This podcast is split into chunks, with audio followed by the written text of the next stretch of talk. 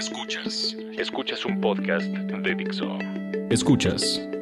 Bonomía con Natalia Zamora. Por Dixo. Dixo. La productora de podcast más importante en habla hispana. Hola, mi nombre es Nat Zamora y este es el episodio número 13 de Bonomía. Hoy voy a platicar de algo que me mueve en muchos sentidos porque es algo que durante una etapa de mi vida me costó mucho aceptarlo y confrontarlo. Es un tema que me han pedido mucho, pero necesitaba estar en un buen espacio mental y creo que hoy lo estoy. Entonces, antes de que siga, pido mucho respeto.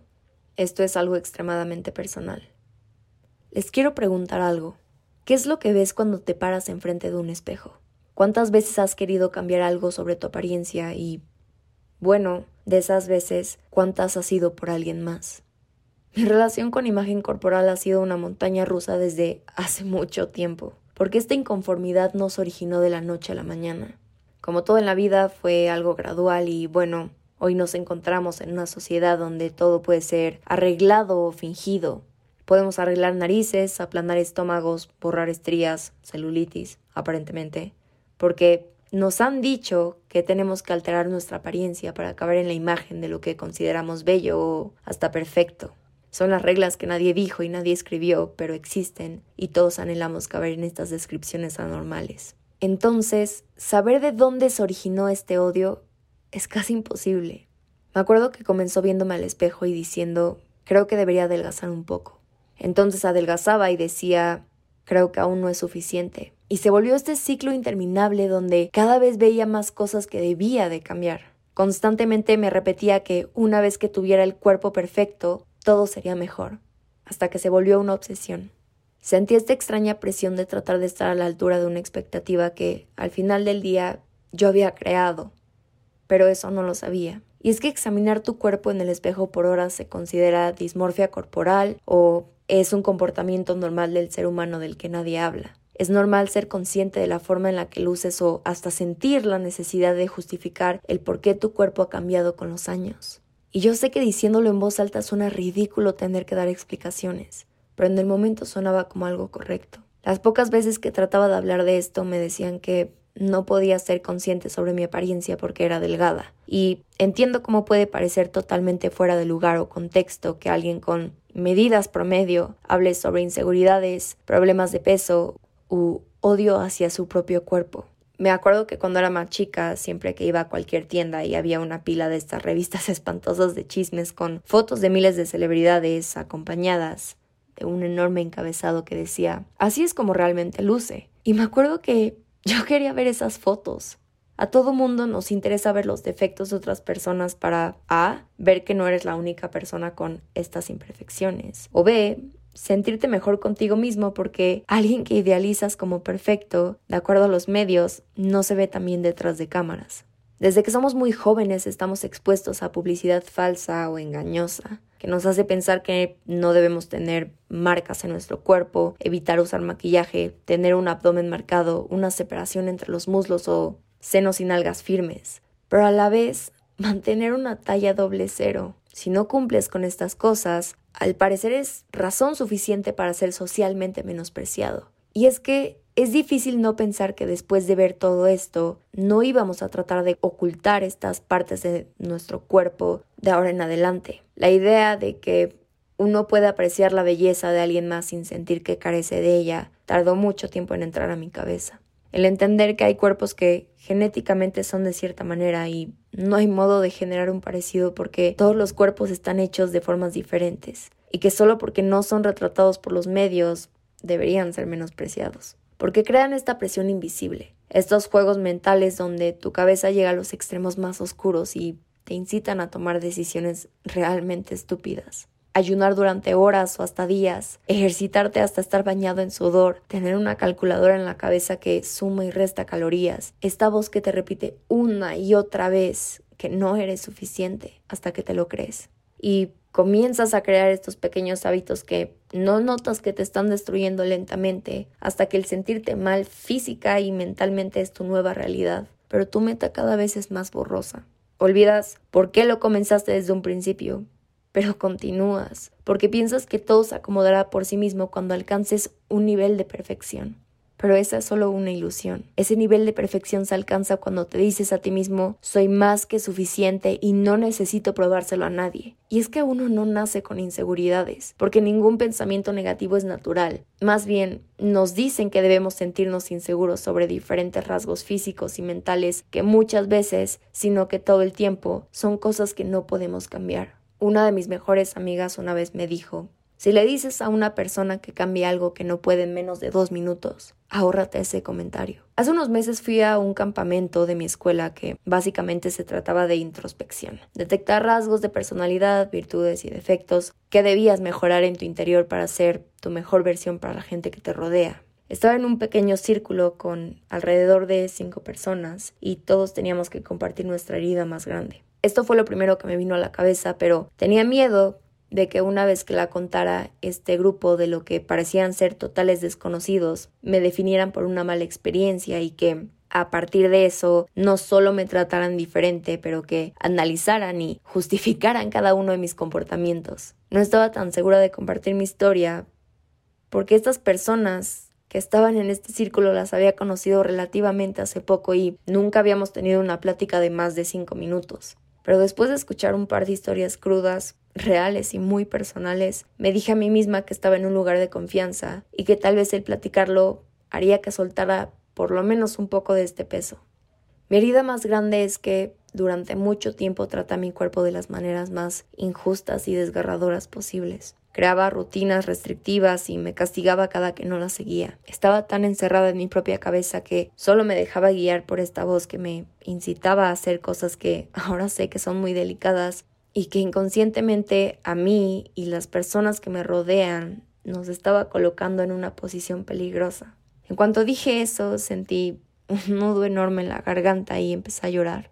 Me llamaron fuerte, valiente, por haber pasado por una situación así y les dije que era una parte de mi historia, pero que no me definía y que no era más o menos que ellos por vivirlo. Cuando conté todo esto, olvidé un pequeño detalle. Al final del día, lo estaba contando a mi escuela y no sabía si tomarían cartas en el asunto, cosa que evidentemente hicieron. Un día nos sentaron en un salón y platicaron sobre los famosos desórdenes alimenticios. Trataron de hacerlo de una forma en la que nos sintiéramos identificados, usando palabras coloquiales y tratando de adaptarlo a nuestro contexto social. En ese momento sentí que la confianza se había roto. No tuvieron el más mínimo tacto o empatía Solo fue una presentación llena de síntomas ambiguos y bastante generales, lleno de etiquetas que lo único que dio como resultado fueron disparadores para las personas que lo habían experimentado. Al final nos dieron una lista donde teníamos que escribir nuestro nombre y llenar casillas con estos síntomas para ver si nos encontrábamos en una zona roja. Creo que la intención fue buena, pero no fue un recurso de ayuda. Platicar de esto toca muchas fibras sensibles, pero lo hago porque sé que si en ese punto de mi vida, donde me sentía tan perdida, hubiera escuchado a alguien hablar sobre esto, que en el momento pensaba que era la única persona que lo vivía, me habría sentido acompañada y habría notado que ese no era el camino que debía tomar. Si eres alguien que lo ha vivido o está pasando por una situación similar, quiero que sepas que no estás solo. Te entiendo, te entiendo muy bien y sé que no es fácil platicarlo, pero te prometo que una vez que lo haces, en el momento adecuado, con las personas ideales, poco a poco podrás desenredar este nudo que traes en la cabeza. Es solo un bajón, todo va a estar bien. Esto me enseñó muchas cosas y si pudiera hablar con Natalia de 15 años, le diría, mira, nada es perfecto, el mundo no es perfecto y nunca lo será. Esa es una idea fabricada. Acepta y celebra tu individualidad. La vida es más que caber en un par de jeans ajustados porque la verdadera belleza la llevas en el alma. Deja de castigarte. El mundo no necesita personas que teman mostrar quiénes realmente son. Solo porque alguien te haya hecho dudar de tu valor, no significa que se haya perdido. Quiérete, aunque el mundo te diga a gritos que hagas lo contrario. Sé que esto se salió de control, pero así no es como termina. Vas a estar bien. Confía en el proceso. Supérate a ti misma, aprende Déjate vivir. Sal de esa pelea que sabes que nunca ganarás. Esa no eres tú. Sé que te sientes vulnerable y hay mucho dolor, pero también hay mucho amor. Juega a tu favor, no en tu contra. Y lo que me diría a mí misma ahora es, perdónate. Eras más joven e ingenua, menos experimentada. No puedes regresar el tiempo, pero hoy puedes hacer mucho para cambiar todo lo que venga. Tu intención nunca fue lastimarte. Pero ahora que lo sabes, cuídate y quiérete. Ya saben que pueden encontrarme en Instagram como arroba natzamora y si quieren mandarme su historia o un mensaje pueden hacerlo bonomía con doble n arroba gmail.com. Puedes transmitir este podcast en iTunes, Spotify y Dixo.com. Adiós.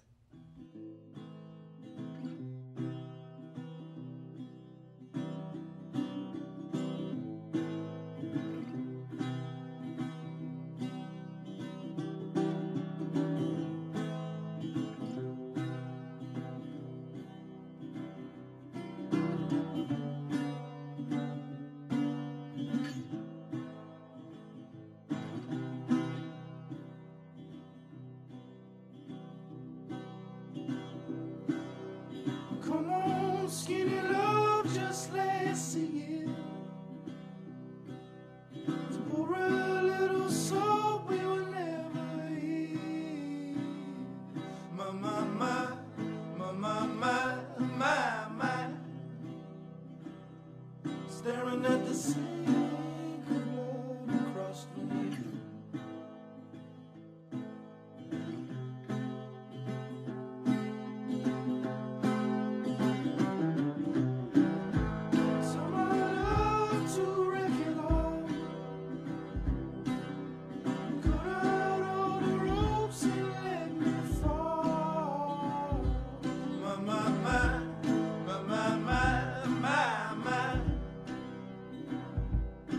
In this moment.